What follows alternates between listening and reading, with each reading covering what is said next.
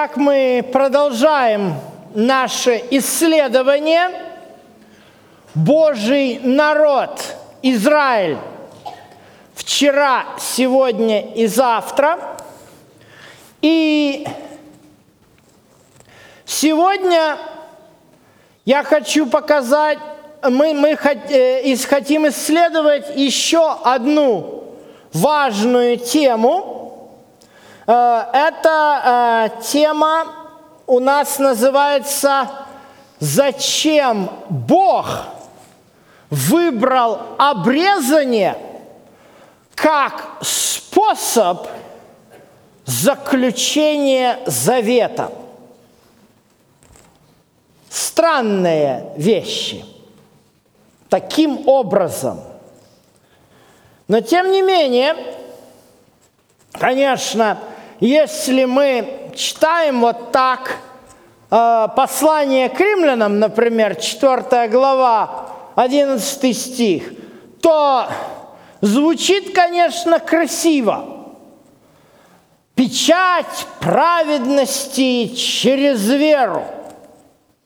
Но это, конечно, красивые слова, но хотелось бы знать, а, собственно говоря, что, как вот, что праведность по вере вот, вот с обрезанием как-то сочетается. И, в общем-то, это серьезный вопрос. Да, что это за обрезание? Гигиеническая процедура? Так многие комментаторы интерпретируют. И не знаю, как э, в России сегодня медицине, но в Соединенных Штатах, особенно в городах таких, как Нью-Йорк, рождается мальчик. Ну и сразу медсестра, э, ну как бы уже, это не секрет, УЗИ такая штука, что знает, э, мама знает родители, кто будет довольно заранее. Ну и медсестра сразу родился мальчик, все, вот, э, вам вашего сыночка обрезать? Это делается моментально, сразу, как говорится, без вопросов. Это, это, это э, ну, на эту тему масса идет споров, э, когда исследуешь вопрос, вот, педиатр говорит, есть педиатрические школы, которые говорят, что это хорошо – есть как педиатрические школы, которые говорят, что это не имеет никакого значения. Вот. Что это? Гигиена? Ну, мы знаем вот на таких вот рисунках, э, найденных в Египте, э, это говорит о том, что в египтяне э, это вот совершали обрезание. И поэтому другие комментаторы э, говорят о том, что э, вот э, это просто евреи у египтян позаимствовали. Хотя, опять же, если мы посмотрим, э, Аврааму было это заповедано после, до того, как Израиль оказался в египетском рабстве. То есть что-то здесь тоже не вяжется. Некоторые вообще называют обрезание э, такой жесто, жестокостью чуть ли не, вот, связан вот с каким-то пролитием крови. Э, ну, вы знаете, вообще э, сегодня в Африке это страшная проблема, существует эта варварская практика женского обрезания, об этом даже и говорить не хочется. Поэтому тут важный вопрос, выяснить надо по Библии, что это такое обрезание?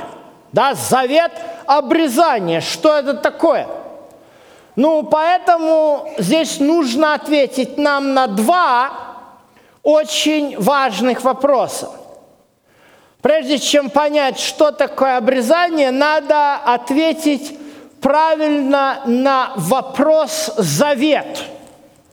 И ответ, э, в общем-то, очень непростой, потому что слово «завет» в русском языке имеет специфическую, я бы так сказал, коннотацию. Помните колхоз Завета Ильича? В таких колхозах, наверное, картошку копал после комбайна, да? Это имеется в виду. Естественно, часто в русском языке слово «завет» ассоциируется со словом «завещание». Ну, тут уже вообще получается проблемка. Мы, мы с вами поклоняемся и служим живому Богу или Богу, который умер и, понимаете, завещание нам оставил, которое родственники не могут после смерти поделить. Давайте разберемся в Библии, что такое завет. Вот, я специально взял из словаря Ожегова, чтобы мы увидели с вами, что что-то явно не соответствует словарным представлениям существующим э, в нормах русского языка. Поэтому нам нужно обратиться в Библии. И вот, что такое в Библии завет? Это еврейское слово «брит». Я прочитаю э, Второзаконие, 29 глава, 10 по 12 текст.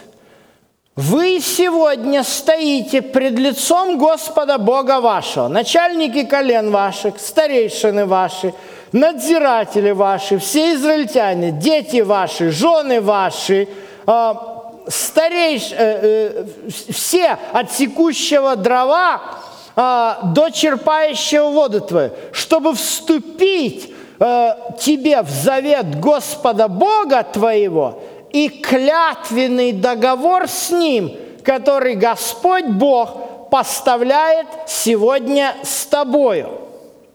Я хочу вот этот 12 стих детально, чтобы вы могли увидеть, э, разобрать. Посмотрите, что у нас здесь есть. У нас здесь есть два предложения очень важных –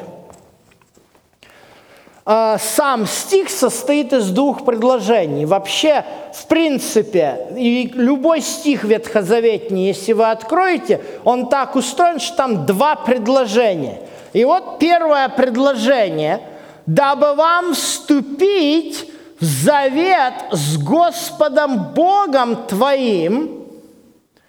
Вы видите, оказывается, мы разбирали с вами на прошлой лекции – оказывается на иврите перейти, авар. То есть то же самое с корень, что Авраам га-иври, вот это вот слово «вступить», это именно, чтобы вам перейти, вот какую-то определенную черту пересечь в вашей жизни, и вот вступить в завет с Господом Богом твоим – а вот второе предложение, оно э, то же самое выражает, но интересным образом в его священную клятву. Вы понимаете, что такое завет? Вот, завет – это священная клятва – это не завещание, это не посмертное указание, это не какая-то коллекция книг. Это священная клятва. И обратите внимание, которая а в оригинале рассекает. Что такое рассечь священную клятву. Давайте изучим этот вопрос в более детальным образом. Итак, давайте обратимся к первой истории, где Бог говорит, что Он заключает завет, и это завет с Авраамом. Вот что у нас происходит. Это разговор между Богом и Авраамом. И сказано, после сих происшествий было слово Господа к Аврааму в видении. Ну, каких сих происшествий? Там до этого мы, и, кстати, на прошлой лекции мы изучали с вами 14 главу книги Бытия, где Авраам, в общем-то, отбил у завоевателей своего племянника Лота, освободил других пленников, то есть Бог ему помогал. И вот после этих происшествий между Богом и Авраамом э, случается разговор. Состоялся такой разговор. И Бог ему говорит, Авраам, я щит твой, награда велика твоя. Авраам очень э, недоволен этими всеми словами, потому что он говорит, что ты мне вот это даешь этими словами? Мне слова ничего не дают. Потому что я вот бездетный человек, уже старый, и все, что у меня есть, то, чем ты меня облагодетельствовал, богатство, все это будет э, Элиезеру из Дамаска. Вот. Э, а ты мне потомство не дал, вот, и наследник мой будет домочадец, но не мой сын. Ну, Бог ему на это отвечает – не будет этот твоим наследником, но тот, кто произойдет от тебя из чрест твоих, тот будет твоим наследником. И он ему показывает звезды небесные, говорит, вот столько потомков будет у тебя. Авраам ему верит, но на этом не заканчивается этот диалог. Что происходит дальше – Бог ему говорит, я Господь, который вывел тебя из Ура Халдейского, чтобы дать тебе землю сию во владении. И сказал, Владыка Господи, почему мне узнать, что я буду владеть ею? Ну, тогда Бог говорит, раз ты так мне такие вопросы задаешь, что возьми мне трехлетнюю телицу, трехлетнюю козу, трехлетнего овна, горлицу и молодого горлубя. Авраам берет и рассекает пополам и кладет одну напротив другой. Что это такое? Дело в том, что если мы сейчас посмотрим на карту, то мы увидим политическую обстановку 18 столетия до нашей эры, э, в которой жил Авраам. Обратите внимание, вот у нас земля хананская, вот здесь Египет, а вот здесь Хитейское государство, Великая Хитейская империя со столицей в городе Хатуше. Это вы узнаете, это Турция сегодняшняя, да? И понимаете, а, Ханаан, он является как бы фронтом таким вот противодействия двух великих держав. И Ханаан в то время состоял из мелких городов-государств, правители которых, ну, вынуждены были переходить в вассальную зависимость от то одного, то другого. И вот что мы видим, оказывается, как это все э, происходило. Происходило это следующим образом. Приходил хетский царь, или генерал, город тот или иной сдавался и соглашался подписывать священный союз с великим царем Хетским. Как они это делали? Вот представьте себе, здесь город, и здесь стоит этот царь, А вот это дорога, ведущая к этому городу. Они брали ослов, туши ослов, разрезали их вот так пополам, знаете, как куриц режут, и вот так по обе стороны. Вот так. Сюда, туда, сюда, туда. И вот этот вот царек города-государства, он на коленях полз между тушами этих ослов и говорил, вот так и так пусть мне сделает твой Бог, если я приступлю клятву завета, которую поклялся тебе. Понимаете? Вот так и так. Это все основание древних хитейских договоров, которые остались нам э, всего, ну, на глиняных табличках. И вот этого ожидает Авраам.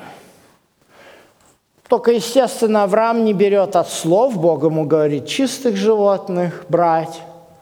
И вот Авраам выкладывает все это и ждет, пока на вот этом конце такой импровизированной дорожки встанет Бог. А он проползет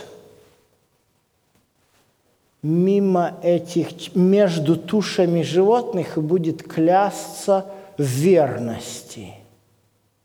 Но что на самом деле происходит? Посмотрите, Авраам ждет, ждет, ждет, и оказывается, в 17 стихе написано – вот дым, как бы из печи, и пламя огня проходят между рассеченными животными. Кто был в этом дыму из печи и в этом пламени огня, которые прошли между рассеченными животными? Конечно же, Бог. Вы понимаете, что, собственно говоря, произошло? Вы понимаете, что Бог фактически, Бог фактически говорил Аврааму в тот день, если ты, Авраам, нарушишь мою священную клятву, если ты, Авраам, что-то сделаешь против моего завета, то со мной будет то же самое, что произошло с трехлетней телицей, с трехлетней козой, с трехлетней овцой, которых ты разрезал пополам. Я буду разрезан пополам. Друзья мои, когда вы читаете, ну, по-другому переводчик не мог по-русски сказать. Вы понимаете, когда делается библейский перевод, и э, я смотрю э, библейский перевод новый, э, уже и РБО, то есть, по крайней мере, сегодня уже на русском языке существует как минимум три перевода священного писания. Это неплохо это неплохо. То есть синодальный он в принципе неплохой, но, э, извините, язык уже не тот. И поэтому э, всегда русский язык меняется, нужен новый перевод, соответствующий уровню языка. Но тем не менее, а, любой библейский перевод – это все равно попытка объяснить текст оригинала. И часто стоит задача перевести дословно, буквально или перевести, чтобы оно как-то звучало по-русски. И вот когда мы, э, переводчик попадает вот в такую, э, в такую ситуацию, вот разрезать завет, рассечь завет, понимаете, это получается как, как вилка, как ножницы. Что сделать? Понимаете, как правильно? Э, потому что как по-русски сказать? Такого нет выражения в русском языке «рассечь завет». Поэтому переводят стандартно «заключил завет». Но э, всякий раз, друзья мои, когда вы будете какой-либо э, перевод библейский читать, вы будете читать слова «заключил завет», «заключил завет», «заключил завет», означает эти слова «разрезал завет». Разрезал, рассек священную клятву. И вот именно это обещал Бог. Вот это почему Божий завет – это священная клятва. Чья это клятва? Это Божья клятва всякому, кто вступает в этот завет. Это Божья клятва всякому, кто не просто вступает, а пересекает этот завет. Кто переходит из одного, вот это вступление в завет, это фактически человек переходит из одного состояния в другое состояние. То есть, вы понимаете, тут двухсторонний идет обмен. Получается двухсторонняя такая, э, что ли, взаимосвязь. Мы ничего не клянемся, но мы должны перейти из состояния вне завета – в состояние завета. Это наша задача перейти. Как Авраам пересек реку Ефрат, мы должны сделать этот шаг. А Бог в ответ поклянется. Бог в ответ скажет, если ты перешел ко мне на мою сторону, пересек этот Рубикон, да, как у нас говорят – э, перешел этот Рубикон и находишься на моей стороне, то я обещаю всякий раз, когда ты нарушишь этот завет, со мной будет то, что произошло с трехлетней телицей, с трехлетней козой и с трехлетней овцой, как Авраам из их рассекал. Вы спросите меня, было так, как вечу на основании священного писания? Было. Русский синодальный перевод дает следующий, переводит этот стих из книги Даниила – 9 глава следующими словами. По истечении 60 или э, двух седмин там предан будет смерти Христос. Ну, Христос – это греческое слово, по-еврейски «мессия».